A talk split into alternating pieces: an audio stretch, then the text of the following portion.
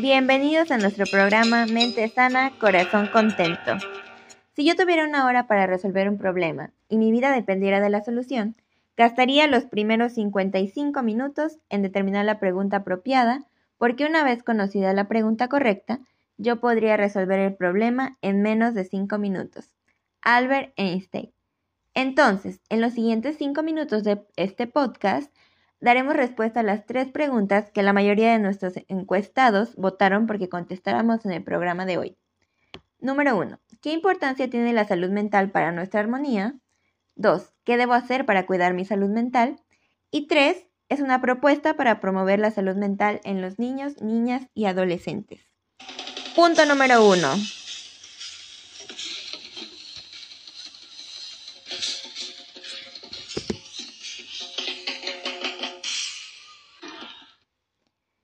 ¿Qué importancia tiene la salud mental para nuestra armonía? La Organización Mundial de la Salud define la salud mental como un estado de bienestar en el cual el individuo es consciente de sus propias capacidades, puede afrontar las tensiones normales de la vida, puede trabajar de forma productiva y fructífera y es capaz de hacer una contribución a su comunidad. Sigmund Freud define a la salud mental como la capacidad de amar, de trabajar y de jugar. Hoy, en nuestra primera sección de ¿Sabías qué?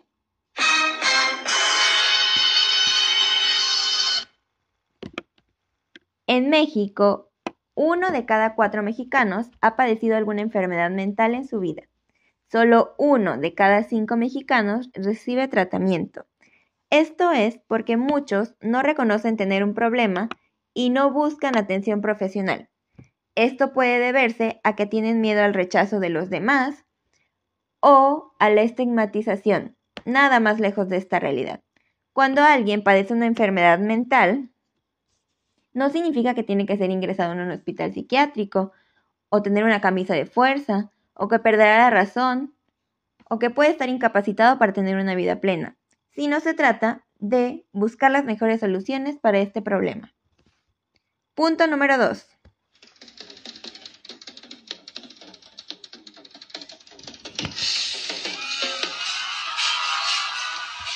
Consejitos para cuidar tu salud mental. Sé consciente de tus emociones y reacciones. Observa y reconoce lo que te pone triste, frustrado o enojado. Expresa tus sentimientos de manera apropiada. Informa a las personas cercanas a ti cuando algo te molesta. Mantener ocultos los sentimientos de tristeza o enojo aumentan el estrés. Piensa antes de actuar.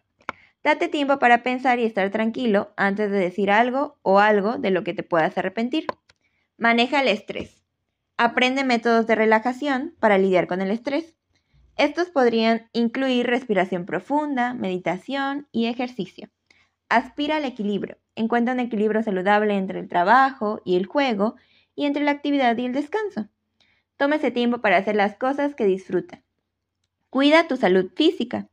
Haz ejercicio regularmente, come comidas saludables y duerme lo suficiente. Encuentra propósito y significado. Descubre qué es importante para ti en la vida y concéntrate en eso. Podría tratarse del trabajo, de la familia, una acción de voluntariado, cuidado u otra cosa. Dedica tiempo a hacer lo que te parezca significativo. Mantente positivo. Concéntrate en las cosas buenas de la vida. Perdónate por cometer errores y perdona a los demás. Pasa tiempo con personas sanas y positivas. Para nuestra segunda sección de ¿Sabías qué?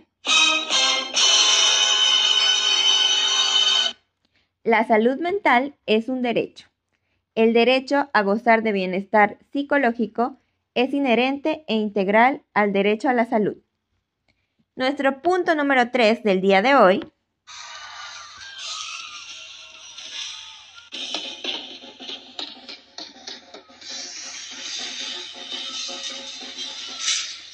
una propuesta para promover la salud mental de los niños, niñas y adolescentes.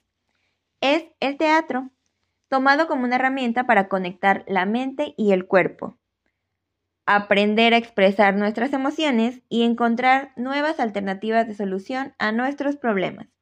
El teatro es eso, es el arte de vernos a nosotros mismos y el arte de vernos viéndonos, según Boal. Así que No se pueden perder el nuevo taller de teatro que se llevará a cabo en las colonias de la ciudad de Jalapa. Esperen información próximamente. Y esto es todo por nuestro programa de hoy. Mente sana, corazón contento. Nos vemos hasta el siguiente programa.